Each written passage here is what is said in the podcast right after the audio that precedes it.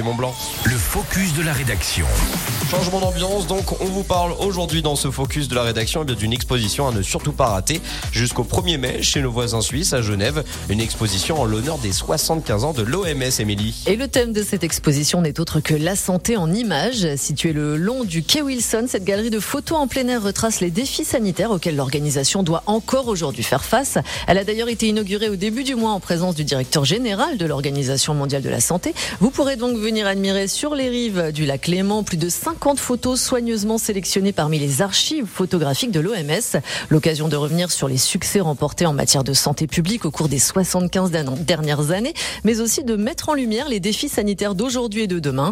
Parmi les artistes et pas des moindres, Robert Doisneau, Paul Almazy ou encore Jean Mort. Et quand on évoque le futur, on imagine que tout n'est pas forcément super réjouissant. Et c'est le moins que l'on puisse dire. Le réchauffement climatique est pointé du doigt, tout comme la sédentarité ou encore la résistance aux antibiotiques. Pour rappel, l'Organisation mondiale de la santé a pour but d'amener tous les peuples au niveau de santé le plus élevé possible. Plus de 7000 personnes y travaillent dans les 150 bureaux de pays, 6 bureaux régionaux ainsi qu'au siège de Genève. Et parmi les objectifs de l'OMS, favoriser la prévention et le traitement de maladies infectieuses, surveiller la situation sanitaire dans le monde, étendre la couverture vaccinale dans les pays qui en ont besoin, participer à la recherche en santé publique ou encore permettre l'accès aux médicaments essentiels pour tous. Autant dire que sa mission est loin de prendre fin même après 75 ans d'existence. Rendez-vous donc pour cette exposition anniversaire jusqu'au 1er mai le long du quai Wilson à Genève. Et voilà, Émilie Bellès s'occupe de vos idées sorties dans ce focus de la rédaction à retrouver en podcast. Merci bien Émilie, 7h18. Vous